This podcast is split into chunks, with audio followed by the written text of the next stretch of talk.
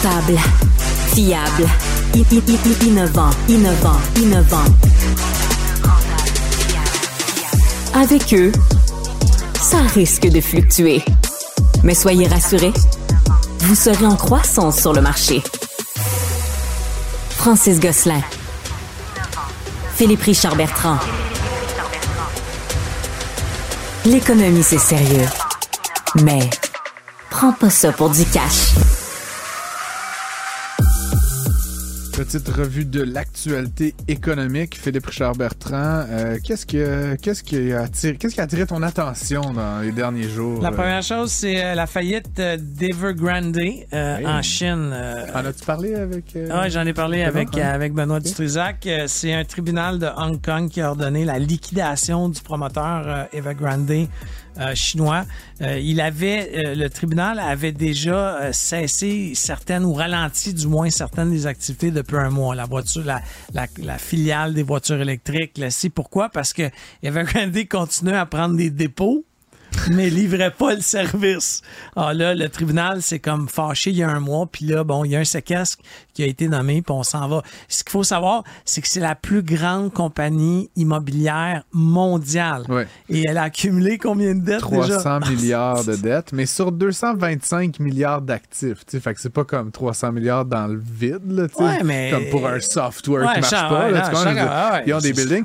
Puis moi, ce que, tu sais, mon point de vue rapidement là-dessus, c'est que tu sais, il y, a des- y a des immeubles, donc 225 milliards de réalisés et plusieurs terrains et projets en cours qui sont pas encore au bilan d'entreprise. Fait que tu as des terrains avec la possibilité que c- Mm. ça devienne des valeurs éventuellement d'actifs. Fait que la dette était pas disproportionnée par rapport à l'ampleur du projet. Quand tu achètes ta maison, là, je sais pas, à 500 000, ça se peut que tu en doives une grande partie de ça. Bon, pas plus, idéalement, mais c'est ce que je veux dire. Fait que ça, c'est une première affaire. L'autre truc qui est un peu particulier, tu dis, ils prenaient les dépôts. Puis là, c'est là que ça devient compliqué. C'est que là, il y a beaucoup de gens chinois là, qui ont donné des dépôts. Puis souvent en Chine, dans une classe moyenne qui est, qui est pas, euh, qui vient pas du début du 19e siècle, c'est du monde qui viennent d'accéder à la richesse.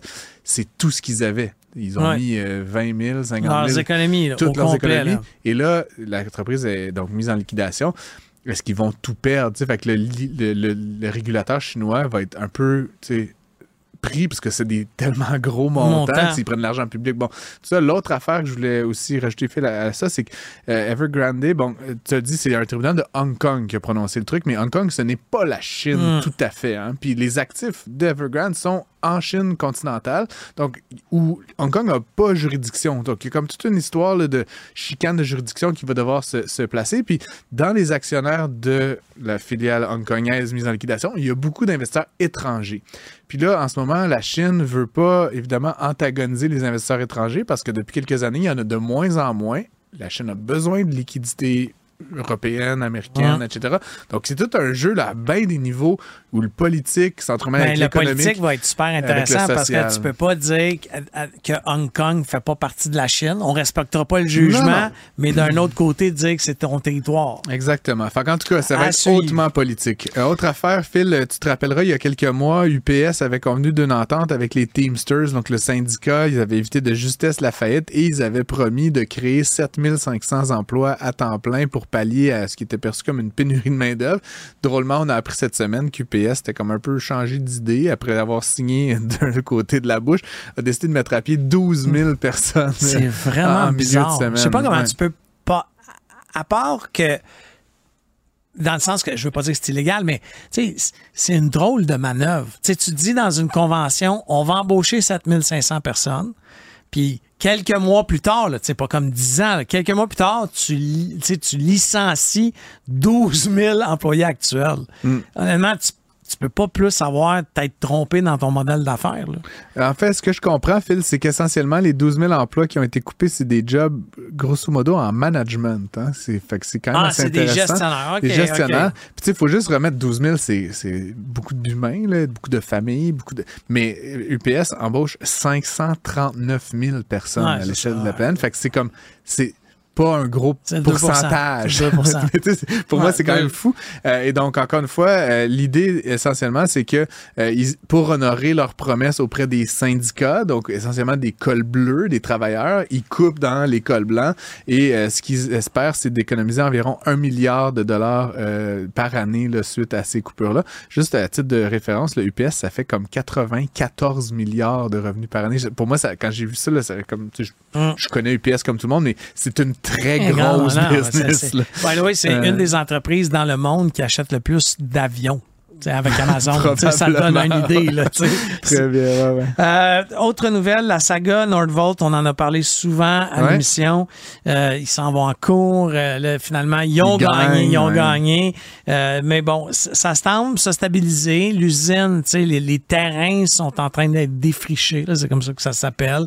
On est en train de préparer la construction de l'usine, mais il semblerait que ça se stabilise. Ce qui se stabilise pas en parallèle, c'est le milieu électrique, là, dans le sens Ouais, ouais, où les ça. ventes Tesla n'a jamais vendu autant de véhicules qu'ils ont vendus. Le modèle Y est le modèle, le, cha- le, le modèle de véhicule le plus vendu au monde. C'est ça, je te dis. Ah, C'est ah, C'est fou, sûr hein. que le marché s'en va là. Je suis fan, là, mais comme ça me.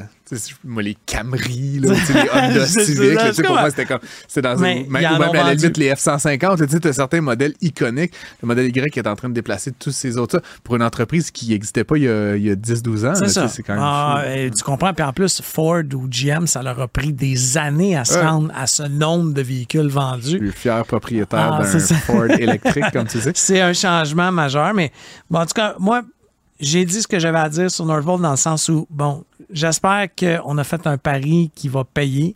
Je trouve ça extrêmement risqué, Ouais. mais il faut laisser la chance aux coureurs. Tu rendu là, là tu sais, j'ai beau taper sa c'est à peu près 1000 dollars par Québécois qu'on a mis dans cette usine-là. Je trouvais ça intéressant, juste en ça quand tu me donnes des chiffres de même. C'est pire que, ce que je 1000 pensais. mon 1000 Phil, ton celui, 1000 Celui de mes enfants. oui, parce que j'ai inclus les enfants et, les personnes de 100 ans et plus là-dedans, là, bien sûr. Euh, donc, ça, c'est encore une fois un, pari qui a été pris. C'est un peu mystérieux pour moi, encore une fois, qui s'est beaucoup intéressé à la chose. J'ai toujours pas vu le, en bon français, le small print, hein, comme Mm. quelles sont les clauses.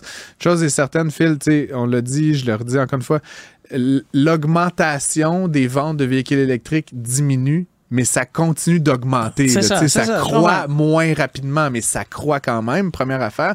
Deuxième chose, euh, il y a une autre entreprise là, dont on parlera pas parce qu'on n'a pas le temps, mais Sayona Lithium, je sais pas si tu cette affaire-là, ont mis à pied des gens cette semaine parce que le prix du lithium a baissé de 80% Bon, mauvaise nouvelle pour Sayona, bonne nouvelle pour les Nordvolt, etc. Parce qu'un intrant majeur dans la composante des batteries, le 50% de la valeur des batteries, c'est la cathode. Puis ça, un de ces composantes La seule affaire, c'est que dans, dans la stratégie, là, il fallait qu'on qu'on- qu'on- qu'on prenne le minerai du Québec. Dans le sens où il Ouais, fallait que le lithium vienne du Québec. Là, si les compagnies qui, Font faillite. qui, qui- qui grattent pour trouver du lithium font faillite, puis qu'on est obligé de l'importer, Euh, c'est plus le même parenthèse, là, on, on se perd dans nos histoires, mais euh, tu sais que euh, Sayona Lithium, c'est la troisième compagnie à exploiter ce même site-là. Ah, hein. ouais, Donc, il y, a- y eu une faillite, une deuxième faillite. Là, maintenant, Sayona sont là. Il y avait un beau plan. Ah, Puis, tu sais, à un moment donné, le prix de la, la tonne, là, de, je me rappelle plus le, le- le- le nom du truc euh, chimique, là, mais qui fait du lithium, était passé là, dans les 1000 et les 1000 à, je pense, 7000 la tonne.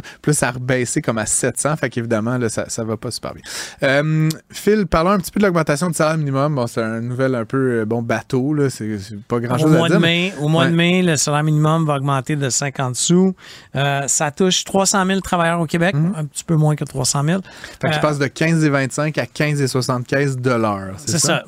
Moi, ce qui m'inquiète là-dessus comme entrepreneur, c'est que, bon, moi, j'ai pas de salariés au salaire minimum, là, on s'entend, mais, mais par contre, l'ensemble de mes salariés se benchmark par rapport au salaire minimum. Tu comprends? Alors, si tu augmentes les salaires Mhm. Minimums. veulent entre 10 et 20 fois, c'est ça le salaire minimum? non, mais ils vont tous demander une augmentation. Puis c'est pas toutes les entreprises qui vont pouvoir en donner une. Non, mais je, vais, j'ai- je n'ai parlé avec Mario Dumont, comme, tu sais, 50 sous sur 15 et 25, Ouais, c'est je suis d'accord. 3,2 Regarde. Euh, tu sais, le coût de la vie a beaucoup augmenté. L'année dernière, tu te rappelleras, le, le salaire minimum avait augmenté, je pense, de 75 Ah. sous par rapport à 14,50. C'était une augmentation de 7 et quelques points de pourcentage. Fait qu'il y avait un effet de rattrapage par rapport au niveau du coût de la vie. Puis, tu sais, encore une fois, là, tu dis, c'est 300 000 personnes, c'est des gens là, qui n'ont pas, euh, Non, qui ont pas une maison, puis un troisième char, puis euh, des REER. là. Tu sais, souvent, Mm. des gens qui vivent de paye, Paye en en paye. Donc, pour moi, tu sais, 50 sous de l'heure, 40 heures par semaine. Puis, tu sais, là-dedans, il y a promené des gens à temps partiel, mais tu sais, même à temps Mm. plein, je veux dire, c'est pas non plus une panacée. Là, on parle de Mais de moins façon, 100 50% des travailleurs québécois, tu sais, 50 Ouais. vit de paye en paye. Mais re- de paye en paye, quand tu gagnes 100 000 c'est une affaire. De paye en paye, quand tu en gagnes ouais. 22, c'est une autre. Ouais, Puis donc, pour moi, tu sais, de leur donner moins de 100 d'augmentation avant impôt par année, ils doivent pas payer beaucoup d'impôts quand même, mais, mais tu sais, bref, je trouve que c'est une petite augmentation. Fait que, tu sais, on est bien amis avec la FCAI, on leur lève notre chapeau, mais moi, tu sais, la grande sortie, là, ça va étouffer les PME, comme, tu sais, 3% d'augmentation du Ça salaire. va nous étouffer. On va arrêter ça, là. Euh, vite, vite, Phil, euh, la pénurie de logements locatifs va toujours de mal en pis, en fait. Là, tu sais, puis c'est comme Ah, un peu... euh, Écoute, euh, comment dire, là, c'est une chronique d'une mort Ouais. annoncée, là, j'aurais envie de dire. Mais tu sais, évidemment, on fait pas de mise en chantier. Il y a de l'immigration, il y a des gens qui veulent se loger. Puis là, c'est de pire en pire. Donc, euh, essentiellement, ce qu'on voit, là, c'est que l'augmentation du euh, prix moyen du loyer, là, une hausse record l'année dernière de 7,9 là. C'est quand même Je te donne là. une anecdote de ça. Euh, moi, j'ai un logement locatif dans la région de Tu l'as Charlevoix. augmenté de 7,9% Non, non, je ne l'ai pas augmenté du tout, mais avec voulu, les riches j'ai voulu toi, hein, passer de la location à court terme Ouais. à une location à long terme. Ouais. OK, sur un de mes deux logements. Euh, puis, by the way, je vais faire moins d'argent à faire ça, mais je me suis dit, je Et peux moins de troubles. je peux, moins de troubles, je peux t'aider. Sais-tu combien de demandes j'ai eu en 24 heures? 40. là. 55 Ouais, c'est demandes. fou.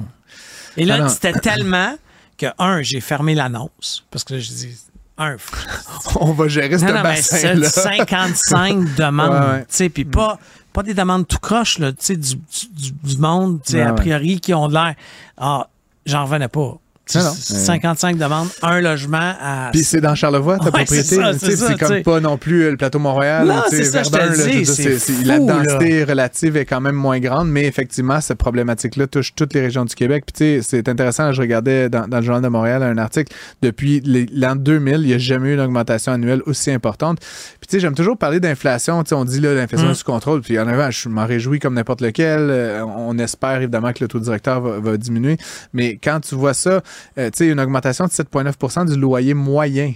moyen. Ça veut dire qu'il y a probablement des lo- logements qui ont augmenté de 10 de 12 dans l'année. Puis le logement, veut, veut pas, tu regardes ton, ton, euh, ton, ton revenu, là, puis enlève ce que tu dépenses, puis moi, puis n'importe qui que tu gagnes, euh, tu sais, 22 pièces de l'heure ou 300 pièces de l'heure, c'est généralement un des plus gros postes de dépenses Ouais. dans un ménage. Fait que quand ce plus gros poste de ménage-là augmente de 8 Christy, même si les brocolis augmentent beaucoup ou pas beaucoup, ça change, par, par rapport à 20 ou 25 ou 30% de ton salaire brut, c'est énorme. Fait que c'est sûr que ça va faire mal.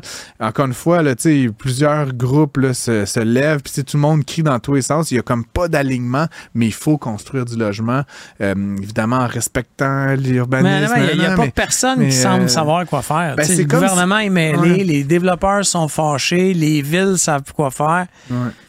C'est vraiment un, un dossier compliqué. Puis en, en même temps, il y a des petits villages du Québec, là, je vais en nommer un parce que la petite ville de Saint-Rémy, ça arrive ça de Montréal, qui sont très, euh, tu sais, euh, en respect de l'environnement, des règles d'urbanisme, puis tout, mais qui veulent eux des logements. là. Venez vous installer parce qu'il y a des travailleurs qui veulent sortir de la périphérie de Montréal.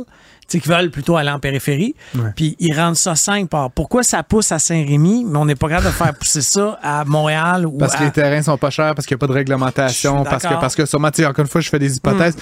Moi, tu sais, ma seule crainte, Phil, en ce moment, c'est que là, tu sais, on vit une vraie crise, je la reconnais, puis tu sais, il faut vraiment construire, construire, construire. En même temps, je lisais plutôt cette semaine dans le journal, je pense, de Montréal, euh, tu sais, que le gouvernement allait miser sur le préfabriqué, puis tu sais, là, là, là, puis tu sais, encore une fois, j'ai pas d'avis arrêté là-dessus, mais j'ai juste comme, j'ai comme cette crainte un peu viscérale que dans 50 ans, on va regarder, genre, les fabrica les, tu sais, ce qui a été construit, puis ça, ça va être un peu des, des- des logements de marde. Non, hey, on Colin, va que- construire vite, vite, vite, on, tu comprends? on pourrait avoir ouais. une discussion, moi qui est actionnaire dans une entreprise qui fait De du fait préfab. préfab, ça pourrait. Si, je n'ai rien dit. Sommes-nous Hey, enregistrés? j'ai écrit, j'ai écrit de quoi sur LinkedIn là-dessus aujourd'hui, ben, by the way. Je vais t'envoyer Euh, mon petit je te article lance un défi. Invite-nous un, pa- un- un- invite-nous quelqu'un Ouais, de, ce domaine-là. Pour en Je- parler. Je serais très intéressé d'en savoir davantage. C'était notre petite revue d'actualité, chers auditeurs. On se revoit très bientôt pour un prochain segment.